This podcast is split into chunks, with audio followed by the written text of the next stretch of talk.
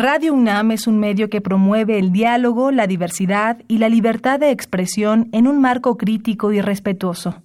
Los comentarios expresados a lo largo de su programación reflejan la opinión de quien los emite, mas no de la radiodifusora. Más salud. Radio UNAM y la Facultad de Medicina presentan Más saludable, más sexualidad, más mente, más veraz, más confiable, más UNAM www.massaludfacmed.unam.mx Coordinación de Comunicación Social.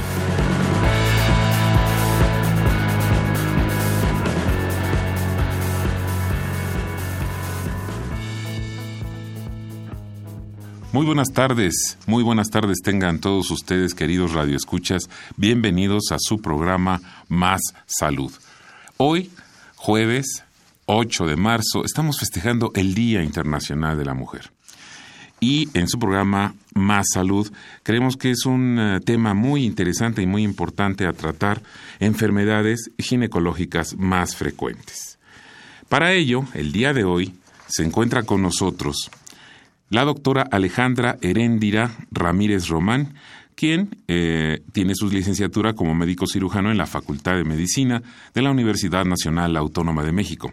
Además, cuenta con una especialidad en ginecología en el Instituto Nacional de Perinatología, una subespecialidad en biología de la reproducción humana, también en el Instituto Nacional de Perinatología, y nos da mucho gusto darle la bienvenida esta tarde, doctora. ¿Cómo se encuentra? Muy bien, muchas gracias Alejandro. Buenas tardes a todos los radioescuchas.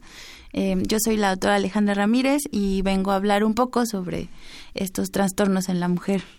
Por supuesto, a todos nuestros radioescuchas, especialmente a todas nuestras radioescuchas, muchas felicidades por este día eh, que es emblemático, que es importante destacar la labor que hacen las mujeres, hay que defenderlas más, en mi opinión, y bueno, pues que sirva este programa como un homenaje, saludo a todas y nuestro reconocimiento. Doctora Alejandra Heréndira, cuénteme, ¿qué significa Heréndira? Heréndira eh, viene del purépecha, es una eh, la que siempre sonríe significa eh, es una eh, y yo sé la historia de una indígena purépecha que en los tiempos de la conquista española agarró y se montó un caballo para para pelear y, enfrentar y defender al pueblo purépecha en ese tiempo Heréndira Qué interesante, o sea, una mujer guerrera.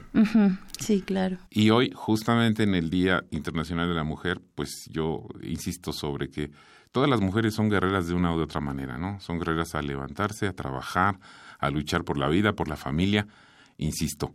Y hoy, bueno, pues este, entrando a nuestro tema, doctora Ramírez, vamos a hablar de estas enfermedades. Y eh, para ello vamos a hacer una pequeña pausa para escuchar una cápsula relacionada al tema y volvemos con ustedes para entrar de lleno a nuestras preguntas. Muy buenas tardes. Eh, el día de hoy, 8 de marzo, se conmemora el Día Internacional de la Mujer.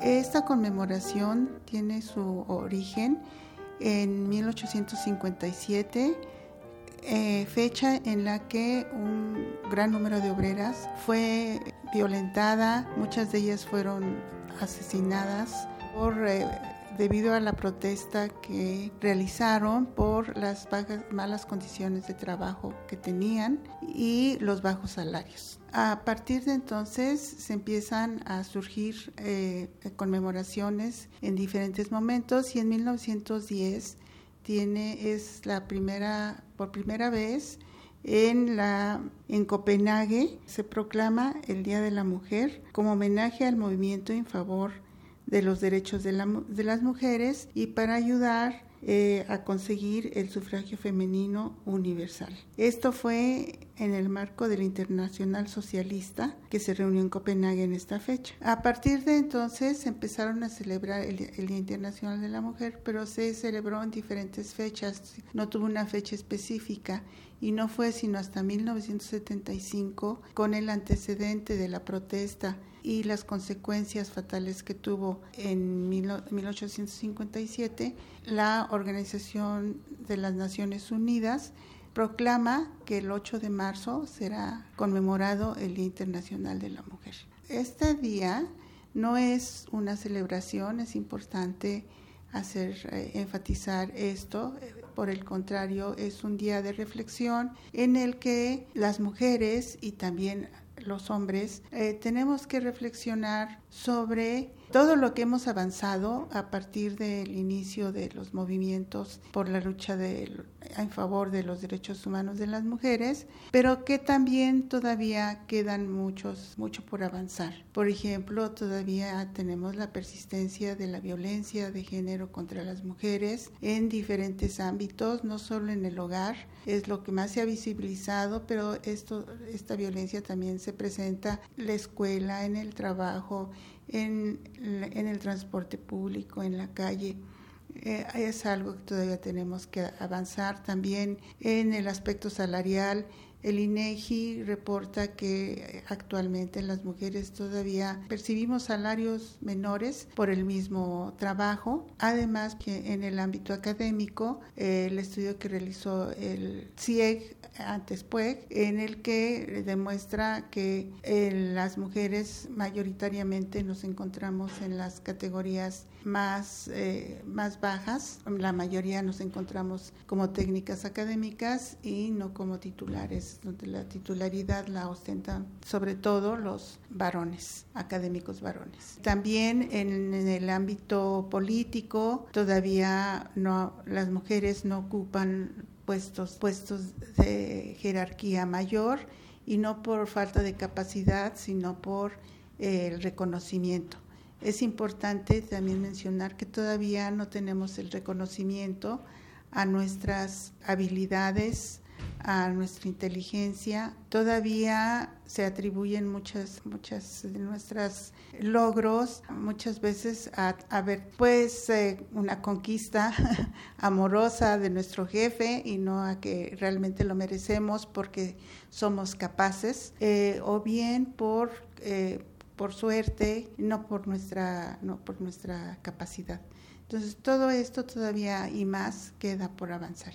Soy la doctora Luz María Moreno Tetlacuilo, soy la coordinadora del programa de estudios de género y salud del Departamento de Salud Pública de la Facultad de Medicina de la UNAM. Muchas gracias. Estamos de regreso con ustedes en nuestro programa Más Salud. Y vamos a empezar preguntándole sobre este síndrome, que yo lo he escuchado mucho, Alejandra, que es el síndrome de ovario poliquístico. ¿A, qué es esto? ¿A qué se refiere? ¿Cómo podríamos entenderlo eh, más fácilmente?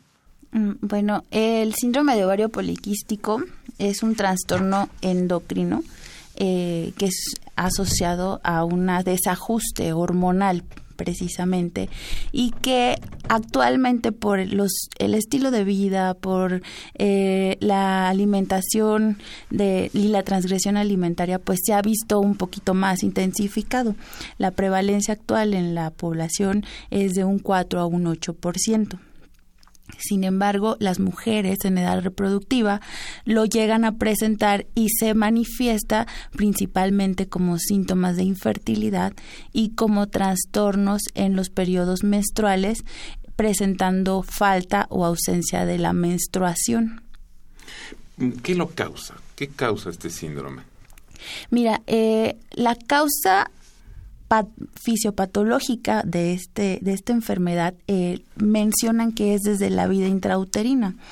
Es una alteración en los pulsos eh, de hormonas a nivel cerebral, en los pulsos endocrinos, que tiene un impacto en el ovario, causando a, eh, a este nivel la falta o la ausencia de maduración de un folículo.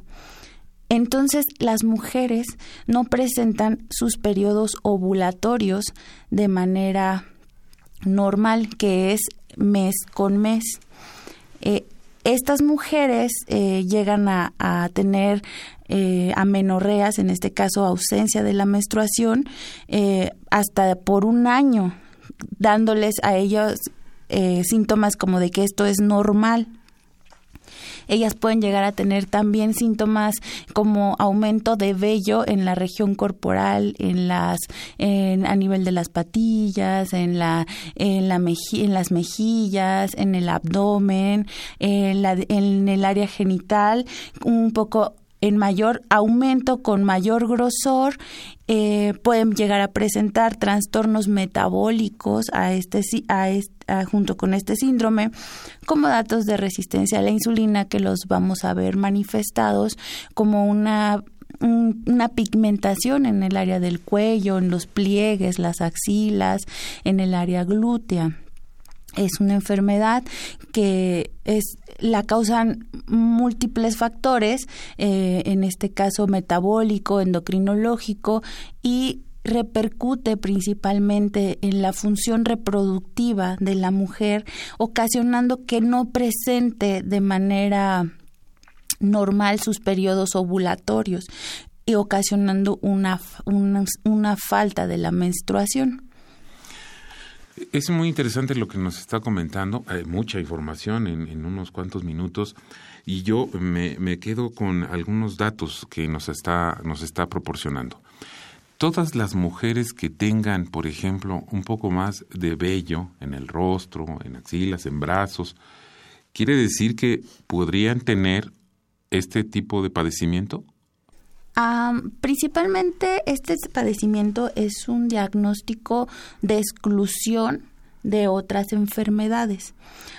cuando llega a la consulta una mujer que presenta datos de virilización, en este caso aumento en la, eh, de vello en la región corporal, aunado a otros síntomas como falta de menstruación, eh, principalmente, eh, se tiene que hacer un examen y una historia clínica descartando otras enfermedades endocrinológicas eh, y al descartar que, que también pudieran ocasionar este aumento de vello en las pacientes y al descartar todas estas enfermedades esta enfermedad es un diagnóstico de exclusión, pero se ve principalmente en mujeres que, que desean o eh, el, un embarazo a futuro principalmente o pueden llegar a la consulta por tener alteraciones menstruales o falta de la menstruación. Muy bien, les queremos recordar a nuestros radioescuchas que este es un programa grabado, por lo cual desgraciadamente el día de hoy no vamos a poder recibir sus llamadas. Eh, continuamos con nuestro, nuestro programa y, yo quiero preguntarle, finalmente, uno de los aspectos más relevantes, pienso, en mi opinión, para una mujer es eh, reproducir, tener, tener un hijo. En alguna etapa de su vida, eh, la sensación o el peligro de no tener un hijo a lo largo de su vida puede causar una situación tremenda difícil de comprender y, por supuesto, me imagino difícil de tratar. Ya nos había hablado de que esto puede contribuir, esta enfermedad, a la esterilidad. ¿En qué casos va a, puede ser este, esta, este padecimiento que, que les lleve a las mujeres a definitivamente ser estériles? ¿En qué tipo de casos nos puede platicar? Sí, mira, cuando nosotros estudiamos la infertilidad, la estudiamos eh, a diferentes niveles o factores. El componente de la infertilidad eh, de tipo endocrinológico es donde contribuye el síndrome de ovario poliquístico a la causa de la infertilidad. Eh, principalmente porque hay una alteración en la estimulación de la glándula hipoficiaria hacia los ovarios, donde les da la señal para la maduración del folículo por medio de hormonas. Nosotros eh, como mujeres tenemos un patrón pulsátil hormonal que va de hipófisis a gónada, en este caso el ovario, y este patrón pulsátil tiene que ser eh, definido ah, de manera estricta. Al haber una alteración en la secreción de hormonas, en este caso hormona luteinizante, hormona folículo, folículo estimulante, al ver una alteración en este patrón, hay una alteración a nivel del ovario para la formación de folículos. estos folículos tienen que madurar mes con mes. Al final de el día de la ovulación, el folículo que creció más y que maduró mejor es el que se ovula y el que va a presentar y el que se va a, descamar durante el periodo menstrual. En el síndrome ovario poliquístico hay una alteración en este patrón pulsátil de hormonas a nivel central hacia el ovario y entonces no hay una adecuada maduración folicular. En este caso se maduran muchos folículos, crecen, tienen un aspecto quístico a nivel histológico, pero esta alteración en la estimulación de, y maduración de, las, de las hormonas provoca que el folículo ahí se quede, se estanque. Y, se van acumulando acaso? ¿Se van, se van, juntando? ¿Se van quedando allí? Claro, se van acumulando y se va engrosando una capa de la del folículo que es la teca, se va engrosando esta teca al momento el folículo se compone por muchas bueno la capa de la granulosa la capa de la teca la teca interna la teca externa. En este caso la teca se va aumentando en volumen van madurándose muchos y es la imagen que nosotros vamos a ver eh, por ultrasonido de este patrón quístico del, del en el ovario de estos folículos inmaduros que no llegan a, en el día 14 eh, en un ejemplo de un ciclo menstrual a madurar y a poder ser ovulado. Esto nos va a dar una repercusión clínica en la falta o ausencia de la menstruación, principalmente. No nada más es esta alteración a nivel pulsátil de las hormonas que se van eh, que se van segregando a nivel central. Eh, también influyen eh, otros otro tipo de, respuesta endocrina como a un aumento de la hormona de la insulina. Eh, presentando resistencia a la insulina, hay un aumento en la formación de hormonas de, de, andrógenos, que son las hormonas masculinas, en la mujer. Entonces hay un aumento en la producción nosotros producimos hormonas masculinas, sí, pero en menor proporción que un, que un hombre. Eh, en este caso, en el síndrome ovario poliquístico, eh, toda esta disregulación hormonal hace que la mujer eh, produzca andrógenos en exceso y también repercuta negativamente en la maduración folicular y que se exprese de manera clínica eh, como la distribución eh, de, en el, del vello a nivel corporal. ¿Cómo acude una mujer? ¿Cómo acude una, una señora, una mujer? ¿Cómo acude a recibir este tipo de, de tratamiento o de diagnóstico? ¿Cómo? ¿Cómo se diagnostica Yo tengo una sospecha, pero ¿cómo, primero cómo surge la sospecha? Entendiendo que quizás, eh, como debería ser, una revisión constante, por lo menos una vez al año, con el ginecólogo o con la ginecóloga. Pero si esto no sucediera, ¿qué me lleva primero a ser atendido, a ser atendida, quiero decir, y cómo se me va a diagnosticar este padecimiento? Bueno, principalmente las mujeres eh, en edad reproductiva van a llegar a la consulta por síntomas de infertilidad. Estas mujeres ya al momento de hacerle la, el interrogatorio médico eh, nos damos cuenta que son mujeres que no tienen un patrón menstrual de manera normal. Es decir, por ejemplo, llega una mujer, una señora, que dice, no he tenido menstruación en cinco meses. ¿Es posible? Claro. Sí. ¿Sucede? Sí, y de hecho se les hace tan común no menstruar que para ellas es normal no menstruar, porque esto hace que falten las menstruaciones y cuando llegan, llegan, pero porque quieren lograr el embarazo. Claro. Entonces, aquí es primero hacer hincapié en que no es normal que no menstruen mes con mes. Lo ideal es que menstruaran mes con mes y que se descame esta capa de, mucosa del endometrio, para evitar posteriormente un impacto o un factor de riesgo para una, un cáncer endometrial.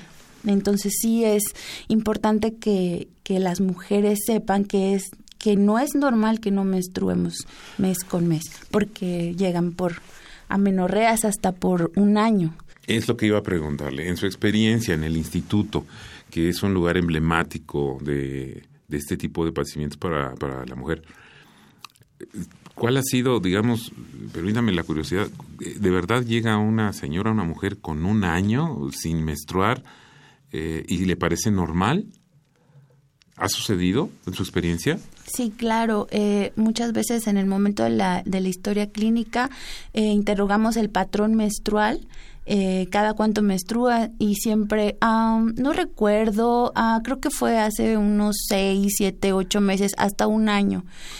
Entonces caigo en la cuenta de que estas mujeres, pues ya se les hace algo normal no menstruar y cómodo a su vez y principalmente es decirles es que no es normal que no menstrues, hay que darte tratamiento para estimularte la menstruación y hacerte estudios para descartar enfermedades que pueden repercutir en la ausencia de la menstruación y llegar al diagnóstico como tal de síndrome de ovario poliquístico. Y que es riesgoso, muy riesgoso por lo que estoy entendiendo a largo plazo no, no tener este, la normal menstruación eh, cotidiana, ¿no?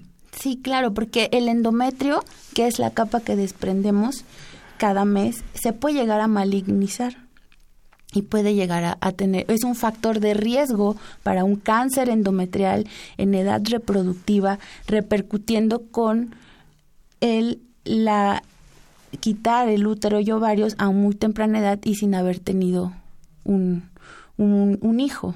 Además de esta consecuencia de, esta, de este trastorno, ¿hay algunas otras enfermedades o trastornos asociados al síndrome de ovario poliquístico? ¿Algunas otras? Sí, hay enfermedades de tipo metabólico que contribuyen a, a, la, a toda esta sintomatología clínica del síndrome de ovario poliquístico, que es la resistencia a la insulina. Eh, la resistencia a la insulina eh, no es como tal un criterio diagnóstico, pero se observa eh, muy frecuente aunado a, este, a esta sintomatología. La insulina es una hormona que nos ayuda a regular el metabolismo de la glucosa. lo que hace es que efectúa que la célula pueda captar de manera adecuada la glucosa en la sangre y en este padecimiento parece que la célula no capta la glucosa y no tiene la señal para la insulina, por lo que aumenta la insulina en la sangre. A su vez, esto es un círculo vicioso porque la insulina va a tener un impacto negativo en la en el proceso de maduración folicular. Entonces, aunado a la parte hormonal junto con la insulina, todavía no contribuyen negativamente a la maduración del ovocito. Vamos a tratamiento, doctora Ramírez. ¿Existe tratamiento? ¿En qué consiste? ¿Cuándo debe aplicarse? ¿Es a largo plazo? Platíquenos todo respecto al tratamiento de este problema. Sí, principalmente el tratamiento está enfocado al deseo de la mujer. Eh, si la mujer viene por sintomatología de em, eh, alteración de los periodos menstruales y solo quiere regulación menstrual, o si la mujer viene por sintomatología de infertilidad. En cuanto al tratamiento para la regulación em, de los ciclos menstruales, eh, la la primera línea de tratamiento para este caso sería los anticonceptivos orales combinados para generarles a ella un, un periodo menstrual regular. regular. Eh, si la mujer desea, desea embarazo, eh, principalmente eh, hay que, bueno, primero hay que ver cómo está su peso, su índice de masa corporal, cómo lleva una alimentación, si hace dieta, si hace ejercicio, eh, hay que medir los niveles hormonales en sangre y enfocarnos em, principalmente en cuanto a las alteraciones eh, endocrinológicas. Eh, si hay aumento de insulina, eh, nosotros, bueno, les indicamos metformina, que es un tratamiento que inicialmente se dio para pacientes con diabetes, pero que posteriormente se vio un impacto en, la, en positivo para la maduración del folículo. La primera línea del tratamiento para síndrome de ovario poliquístico en mujeres con infertilidad es bajar de peso, dieta y ejercicio. Muchas veces les, les decimos a las mujeres, bajando de peso, pueden llegar a retornar tus periodos ovulatorios. Una vez teniendo un índice de masa corporal ideal, podemos iniciar tratamiento con medicamentos para y que ella lo amerite en cuanto a la función tubaria, podemos iniciar tratamiento de menor complejidad a mayor complejidad. ¿Cómo? Quisiera hacer una pequeña puntualidad ahí, ser muy puntual. Me estoy quedando un poquito asombrado de que prácticamente solo con bajar de peso, hacer ejercicio, estar en condiciones, podría retomar un proceso normal en este, en este padecimiento. Así de simple, así de sencillo o así de complicado, porque bajar de peso en nuestro país, en nuestras ciudades, cada vez parece una, un reto mayúsculo. Y quisiera preguntarle si realmente qué tanto está asociado el, finalmente el sobrepeso, el, la, falta de estar en forma física, en una buena forma física, eh, qué tanto está relacionado con este, con este padecimiento. Sí, principalmente eh, nosotros al, al, bajar de peso eh, vamos a regular mucho nuestro sistema endocrino. El, el tejido adiposo, que es la grasa que tenemos acumulada a nivel periférico, eh, juega un papel importante em, en la producción hormonal, porque precisamente de esta de esta grasita que tenemos periféricamente se metaboliza, eh, la que está en exceso se metaboliza a hormonas, principalmente en eh, hablando de síndrome ovario poliquístico, nosotros hablamos de una hormona que se llama estrona. Es un tipo de, de estrógenos con eh, un poco débil, pero que tiene un impacto también en el eje eh, hipotálamo hipófisis gónada de manera negativo para la maduración del folículo. Nosotros al bajar de peso cambiar el estilo de vida, dieta y ejercicio, mejoramos mucho eh, la disminución de este tejido adiposo y un aumento, disminuimos eh, la producción de esta conversión periférica de hormonal en cuanto a exceso de, estrógenos, eh, tan solo con bajar de peso. Se podría decir que un, una suerte de tratamiento, por decirlo de alguna manera, sería eh, ponerse a dieta, trabajar en el físico, bajar de peso, finalmente con el objetivo de bajar de peso, se puede considerar que eso ya es un tratamiento. Claro, es la primera línea de tratamiento que nosotros les decimos desde un inicio, hay que bajar de peso y a veces bajando de peso retornan los periodos menstruales de manera inmediata. Eh, he escuchado algunos comentarios eh, digo, durante la semana cuando estuve tratando de averiguar sobre eh, el tema y escuchaba preguntas de que si el síndrome de ovario poliquístico es un impedimento para embarazarse. Por lo que estoy entendiendo no es así, pero me gustaría escuchar su punto de vista. La cuestión es que cuando el síndrome de ovario poliquístico puede causar infertilidad porque el cuerpo o el ovario no está madurando de manera adecuada un folículo que contiene un ovocito que se va a ovular en el día fértil del ciclo menstrual y que pueda ser capaz de ser fertilizado. Sí puede ser un impedimento para lograr un embarazo precisamente porque todo lo que lleva los trastornos endocrinos hormonales que, que conlleva esta enfermedad eh, impacta en la maduración o en el ciclo menstrual de la mujer y se ve reflejado en sus periodos de amenorrea o ausencias de la menstruación. Es por eso mientras cuando nosotros estudiamos a una paciente con infertilidad, eh, eh, el síndrome de ovario poliquístico es una causa, causa endocrino ovárica. También estudiamos la, la, parte de la función de las tubas, eh, que son los órganos que se encargan de llevar el espermatozoide al, al óvulo que se, que se ovuló en, el, en el día en el día 14 de un ciclo menstrual regular.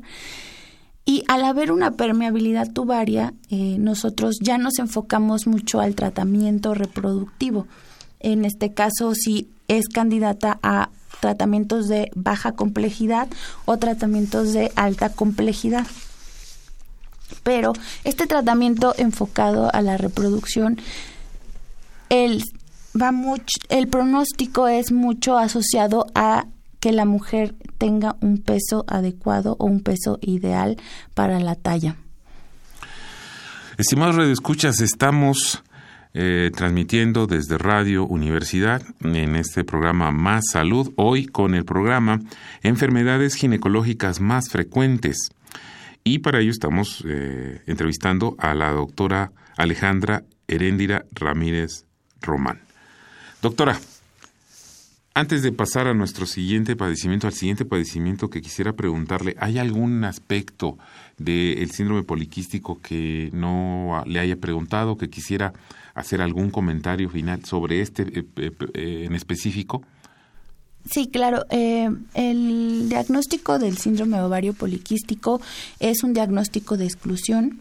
Sin embargo, nuestros criterios diagnósticos para una vez ya descartado otras patologías eh, de tipo endocrinológicas, eh, nosotros tenemos nuestros eh, criterios diagnósticos para esta enfermedad, como falta o ausencia de la menstruación, documentación ya sea por hormonal de aumento de las hormonas masculinas, en este caso los andrógenos, o manifestación clínica de este, de este aumento de hormonas masculinas, como nosotros le llamamos el hirsutismo, que es el aumento del vello facial y el vello a nivel corporal y una imagen eh, por ultrasonido, un patrón poliquístico en cuanto al tamaño. Nos mm, vamos midiendo los ovarios, el tamaño de los ovarios y cuántos folículos hay en cada ovario. Eh, con estos tres, con estos tres parámetros, nosotros nos apoyamos para hacer el diagnóstico de síndrome de ovario poliquístico. Entonces, si, si juntamos al menos dos criterios de estos tres, ya podremos eh, hacer, o eh, hacer el diagnóstico del, del mismo. Muchas gracias, doctora. Eh, yo eh, quiero eh, pues manifestar a todas las personas que nos están escuchando, a todas las mujeres que tienen que acudir al médico, tienen que prevenir, no esperen a no sentir nada, no esperen a sentir un padecimiento, vayan, acudan con su médico, revísense, es muy importante, no lo dejen pasar. Doctora, vamos a pasar a otro, a otro síndrome, que es el premenstrual. ¿Qué es el síndrome premenstrual? Que lo he escuchado mucho y a veces este, nos confundimos, sobre todo los señores que no le entendemos a veces mucho, pero díganos a todos y a todas, ¿qué es el síndrome premenstrual, por favor? Sí, el síndrome premenstrual generalmente lo, lo llegan a presentar hasta el 80% de las mujeres y siempre va de la mano con eh, un patrón cíclico. Esto es en eh, la fase secretora, en la última la, la primera semana de la fase secretora del ciclo menstrual. Estoy hablando de un periodo de 28 días. Eh, la mitad del ciclo menstrual es el día 14. Entonces, después del día 14 del ciclo es cuando empiezan a presentarlo y durante los dos primeros días de la menstruación. Y, posteriormente estos síntomas se van eh, retirando y es de manera cíclica. ¿Qué síntomas puede llegar a presentar la mujer? Principalmente son síntomas físicos y síntomas psicológicos como irritabilidad, eh, sensación de, de cansancio, eh, insomnio, eh, depresión, síntomas físicos como aumento de peso, dolor de mamas, aumento de, de, la, de las mismas, retención de líquidos, principalmente. Cuando se pudiera llegar a exacerbar este estos síntomas o tener un impacto con su vida laboral, con su vida eh, diaria, ya se puede eh, decir que está ocasionando un síndrome eh, disfórico, un síndrome disfórico premenstrual. ¿Cómo es esto? ¿Cómo es el disfórico? Cuando ya tiene em, la, de, la DSM-4, diagnostica, tiene criterios para este tipo de síntomas, donde son más exacerbados y, e, e impiden una adecuada interacción en cuanto, a, en cuanto a la vida laboral, hay ausentismo en el trabajo, hay eh, eh, dificultades en las relaciones interpersonales, precisamente. La frecuencia o la prevalencia es menor en un 4% al síndrome premenstrual que pueden llegar a presentar las mujeres eh, de manera cíclica. ¿En qué porcentaje de la población en general, no sé si tenga ese dato, ocurre este padecimiento? ¿A qué tantas mujeres de cada 100, por ejemplo, tienen este padecimiento? Eh, sí, el síndrome premenstrual, 80 mujeres de cada 100 pueden llegar a presentarlo eh, de manera cíclica. Vamos a, empezar a tener eh, cambios en el estado de ánimo, cambios este, corporales y que posteriormente, eh, cuando ya viene la menstruación de dos a cuatro días, cesan. Es antes de la, de la menstruación y durante los dos primeros días de la menstruación, pero acabando esto, cesan y vuelven otra vez en el siguiente ciclo menstrual.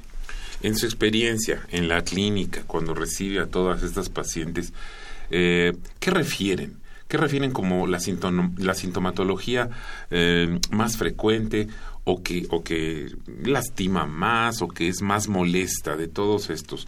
¿Es este em, em, irritabilidad o, la falta de apetito? ¿Cuál es el, el, el síntoma que más reflejan en su experiencia, doctora? Sí, principalmente llegan con eh, dolor, dolor mamario, eh, aumento del volumen de las mamas, turgencia mamaria.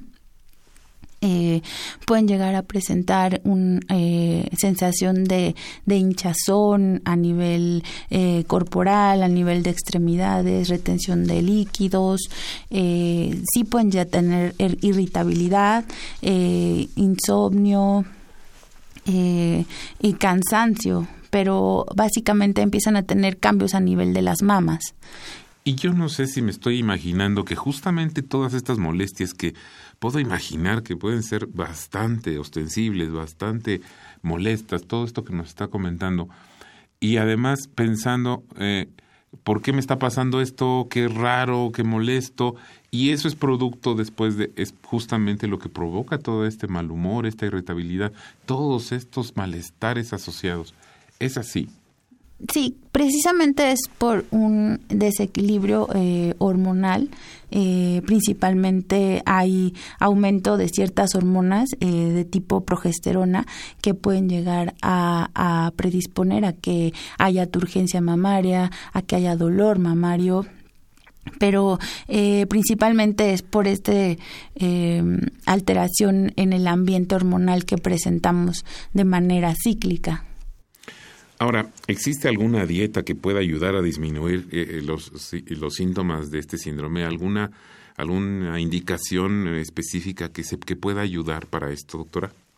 Sí, eh, lo que se recomienda es disminuir lo que es la cafeína eh, justo en el periodo, eh, eh, una semana antes de, presentar la menstruación, disminuir la sal, porque precisamente como condiciona retención de líquidos en el síndrome premenstrual, la sal es todavía un factor para retener un poco más de líquidos y presentar más en mayor en mayor expresividad la sintomatología. Claro, después eh, de, comer mejor, evidentemente pueden tener menos molestias. Pero para ello vamos a imaginar, y yo me lo puedo imaginar, a ver, estamos en una oficina, eh, si no llega a tiempo pues hay problemas, no puede salir a comer adecuadamente o no puede llevar comida. O sea, es multifactorial el no alimentarse bien. Yo creo que decir aliméntese bien parecería ser como una fórmula mágica, pero a veces alimentarse bien, puedo imaginar que no es tan sencillo. Claro que si uno se esfuerza y hace y se concentra para poder eh, alimentarse mejor, preparar sus propios alimentos, quizás pueda ser más sencillo, pero a veces no lo es. Y entonces por eso, por eso mi, mi pregunta enfocada, ¿sí puede ayudar estrictamente una mejor alimentación? La respuesta es sí. Sí, claro. Eh, también se recomienda en caso de eh, estilos de vida demasiado eh, rápidos o que no tengan una adecuada ingesta de, de, vitaminas o de minerales, un multivitamínico también puede, puede ayudar para para cubrir el déficit de minerales y vitaminas, que en este caso el calcio se ha visto relacionado para la mejora de los síntomas, calcio, vitamina B6, eh, para, para disminuir un poco más este, esta sintomatología que se presenta con un patrón menstrual. Muy bien, eh, les recordamos que estamos platicando con la doctora Alejandra Heréndira Ramírez Román sobre enfermedades ginecológicas más frecuentes. Vamos a hacer una pausa y volvemos con ustedes. Muy buenas tardes. El día de hoy hablaremos sobre la violencia obstétrica. La violencia obstétrica podemos decir que es aquella que se ejerce en los servicios de salud, principalmente por el personal eh, médico, de enfermería y en general el personal que atiende a las mujeres eh, y que principalmente ocurre durante eh, la atención del parto. Esta es se considera desde la OMS como una violación a los derechos humanos de las mujeres y tiene su fundamento en la inferioridad que naturalmente y desde el género se atribuye a las mujeres. Desde esta, desde esta visión, eh, el personal de salud pues también considera que las mujeres las, las, ve como personas no tienen la capacidad, la suficiente inteligencia para decidir sobre su cuerpo y también personas que tienen que someterse a las reglas que dicta el, el, la institución. Si las mujeres no cumplen con estas expectativas de los, del personal de salud, pues son eh, violentadas. Es la, esta violencia puede ser de tipo verbal y que eh, sobre todo tiene mucho que ver también con la construcción que desde el género eh, o el derecho, mejor dicho, el derecho que no se reconoce a las mujeres sobre el ejercicio de su sexualidad. muchas de las cosas o, que se les de la violencia verbal consiste en referencias a su, su vida sexual pero también ah, pues se les grita, se les regaña si no se comportan como debe ser, se les niega el acceso a los eh, a la anestesia, si les dicen si te si gritas, sigues gritando, no te doy eh, la anestesia en el momento en que se necesita. Y también se considera como violencia obstétrica el rehusarse a dar anestésicos o analgésicos cuando están eh, indicados o el no proporcionar analgesia adecuada durante después de un aborto como una medida disuasiva para evitar los abortos ilegales. También eh, se considera como violencia obstétrica no autorizar tener o esterilizar o, o implantar o poner un dispositivo intrauterino eh, sin la autorización de las mujeres, o bien la práctica de cesáreas innecesarias. En México, la violencia obstétrica eh, constituye la primera causa de quejas ante la CONAME y eh, aparte es se rebasa la recomendación de cesáreas admitidas. La OMS recomienda un máximo de 15% de cesáreas, mientras que en México se practican casi el 40% de nacimientos ocurren por cesárea. De las instituciones que más quejas eh, sobre las que más quejas se reciben son el IMSS, seguido del ISTE y también eh, en los estados donde parece presentarse con mayor frecuencia es en los estados de Tlaxcala, de eh, Nuevo León, Aguascalientes. son los estados donde se reporta con mayor frecuencia según la Secretaría de Salud locales, desde las comisiones locales de derechos humanos, las mayores denuncias que se recibieron fueron de Chihuahua, eh, eh, de Guanajuato, Hidalgo y el Estado de México. Podemos ver la violencia obstétrica es algo muy frecuente, eh, insisto, es una violación a los derechos humanos y para poder evitarla es importante que el personal de salud en perspectiva de género y que también eh, los eh, estudiantes de medicina, de enfermería, de trabajo social, de psicología, se reciban este tipo de capacitación en perspectiva de género. Pues soy la doctora Luz María Moreno Tetlacuilo, coordinadora del programa de estudios de género y salud del Departamento de Salud Pública de la Facultad de Medicina de la UNAM. Muchas gracias. Regresamos, estamos en su programa Más Salud y volvemos a nuestra entrevista, Alejandra Heréndira. Vamos a, a, continuar preguntándole, el ejercicio, y yo quiero insistir sobre el ejercicio, ¿puede ayudar a reducir las molestias? Sí, principalmente por eh, durante el ejercicio hay una liberación de endorfinas que mejora mucho la sensación de, de, sensación de estar bien en el cuerpo, de, de felicidad o de sentirse mejor. El, el, ejercicio se recomienda para disminuir los síntomas del síndrome premenstrual de manera este, positiva y aunado con la alimentación eh, tienen un mejor impacto. Durante muchos programas eh, en esta en esta sección, en este, en este programa que tiene la Facultad de Medicina, he escuchado cotidianamente que el ejercicio y la buena alimentación pueden ayudar casi a cualquier enfermedad. Casi a cualquier enfermedad. No sé, el 96%, 98% de las enfermedades ayudan al hacer ejercicio, el alimentarse mejor. De manera que, pues bueno, nuevamente nuestra invitación a nuestros radioescuchas, a toda la población a que se cuide, intente alimentarse mejor, haga ejercicio, acuda con su médico para estar mejor supervisado en esta, en esta labor, pero de aquí la invitación en su programa Más Salud a que intente tener más salud. Alejandra Erendira, ¿qué, ¿qué es la enfermedad pélvica inflamatoria? ¿Cuándo se presenta? Esta es una otra enfermedad que vamos a tratar el día de hoy. Enfermedad pélvica inflamatoria, ¿cómo se presenta? ¿Cuándo ocurre? Es una enfermedad que puede presentarse de manera aguda o puede ser de manera crónica, dependiendo la intensidad de los síntomas. Eh, se presenta a nivel del tracto genital superior y principalmente se da por una infección de tipo eh, multi, multimicrobiana.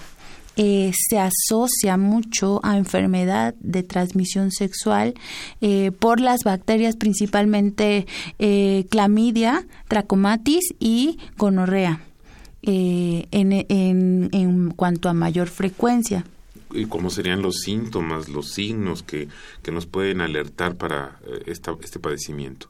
Dependiendo la forma de presentación, si es una presentación aguda, la mujer puede llegar a presentar sintomatología como dolor a nivel del hipogastrio eh, en la región abdominal, un dolor intenso, generalizado, difuso, eh, puede llegar a presentar fiebre, eh, síntomas como flujo vaginal que huela mal, eh, de color eh, mm, blanco verdoso, eh, muy con mal olor.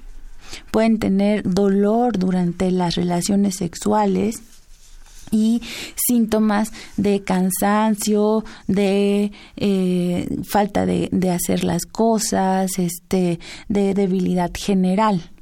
¿Cómo se diagnostica? hay algunos exámenes de laboratorio, eh, no sé, un, ultrasonido o simplemente a, simple vista con una, con una exploración ginecológica se puede detectar. Platíquenos. Sí, una vez que la, la paciente llega con esta sintomatología em, aguda, eh, hay que hacer una adecuada anamesis o una adecuada historia clínica en cuanto a cuándo empezó, cómo empezó y qué síntomas refiere. Eh, para el abordaje en, principal eh, examen de laboratorio, una biometría hemática nos pudiera sugerir datos de inflamación. Esto es que las células de la sangre que se encargan de atacar a, a, a microorganismos que dañan, se empiezan a aumentar en cantidad. Nosotros vamos a ver un reflejo en estos estudios de un aumento de estas células inflamatorias que se encargan de defender a nuestro, a nuestro organismo vamos a ver eh, datos como estos microorganismos van a causar una respuesta inflamatoria, ciertas sustancias en el cuerpo eh, se van a empezar a elevar. Eh, en este caso vamos a tener la proteína C reactiva elevada, la velocidad de sedimentación globular va a estar aumentada, va a haber, va a haber aumento de las células de las células blancas que son leucocitosis. Posteriormente, durante la exploración clínica, al momento de la, del tacto bimanual ginecológico, la mujer puede llegar a presentar dolor durante la exploración ginecológica, eh, dolor durante la movilización cervical, dolor durante la movilización de los anexos, en este caso al explorar los ovarios, las alpinges, ellas van a presentar mucha molestia.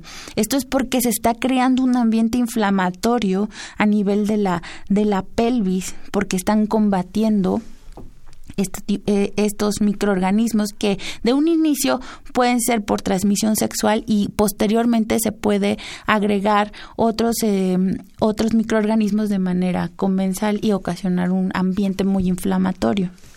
¿Cómo es el tratamiento? ¿Cómo sería el tratamiento eh, más frecuente en este tipo de casos?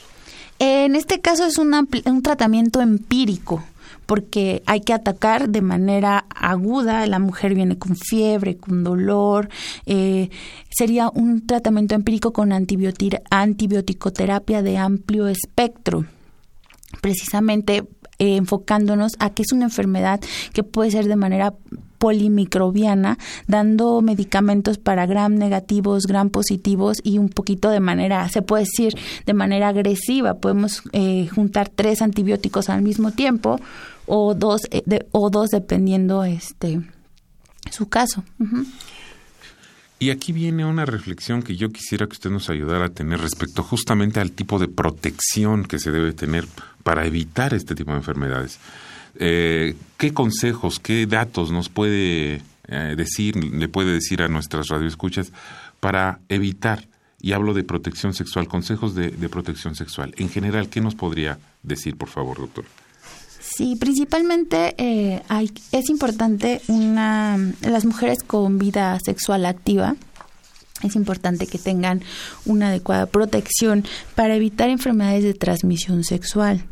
En general, todas las enfermedades de transmisión sexual. Claro, eh, y embarazos no deseados. Eh, si una mujer cuenta con una pareja estable, pues el método anticonceptivo puede ser enfocado eh, ya sea a otros métodos como hormonales o de o o mecánicos.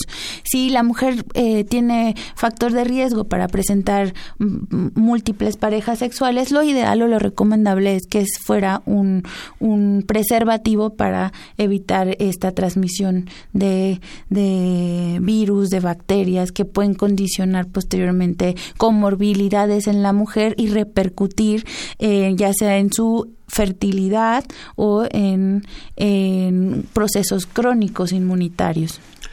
Doctora Alejandra Herendia Ramírez Román, ¿algún detalle final? Tenemos un minuto, ¿algún eh, resumen eh, final para nuestro programa, este programa especial del 8 de marzo?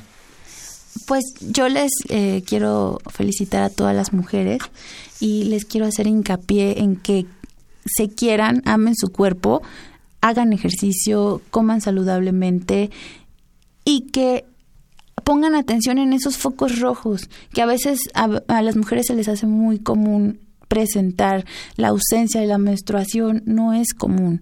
Ah, es importante eh, el chequeo con un ginecólogo, eh, la exploración mamaria en caso de tener también factores de riesgo para cáncer de mama y posteriormente evitar estas complicaciones que en un futuro pueden llegar a, a, mermar o a, tener eh, impacto negativo en, en otras funciones. Doctora, yo la felicito por su entusiasmo, por su juventud, porque se nota que ama su profesión y sobre todo ama el cuidar a las mujeres y eh, por lo consiguiente a todos en general. Le agradezco mucho a la doctora Alejandra Heréndira Ramírez Román su participación. Esta fue una coproducción de la Facultad de Medicina y Radio UNAM, a nombre del doctor Germán Fajardo Dolci, director de la Facultad de Medicina, la doctora Irene Durante Montiel, secretaria general, a todo el equipo de la Coordinación de Comunicación Social encabezado por la licenciada Karen Corona. Nos despedimos en la producción Erika Lamilla Santos, en los controles técnicos Rafael Alvarado, en el micrófono Alejandro Godoy. Tengan muy buenas tardes. Radio UNAM y la Facultad de Medicina presentaron Más Salud. Consulta nuestra revista www.massaludfacmed.unam.mx. Coordinación de Comunicación Social. Más UNAM.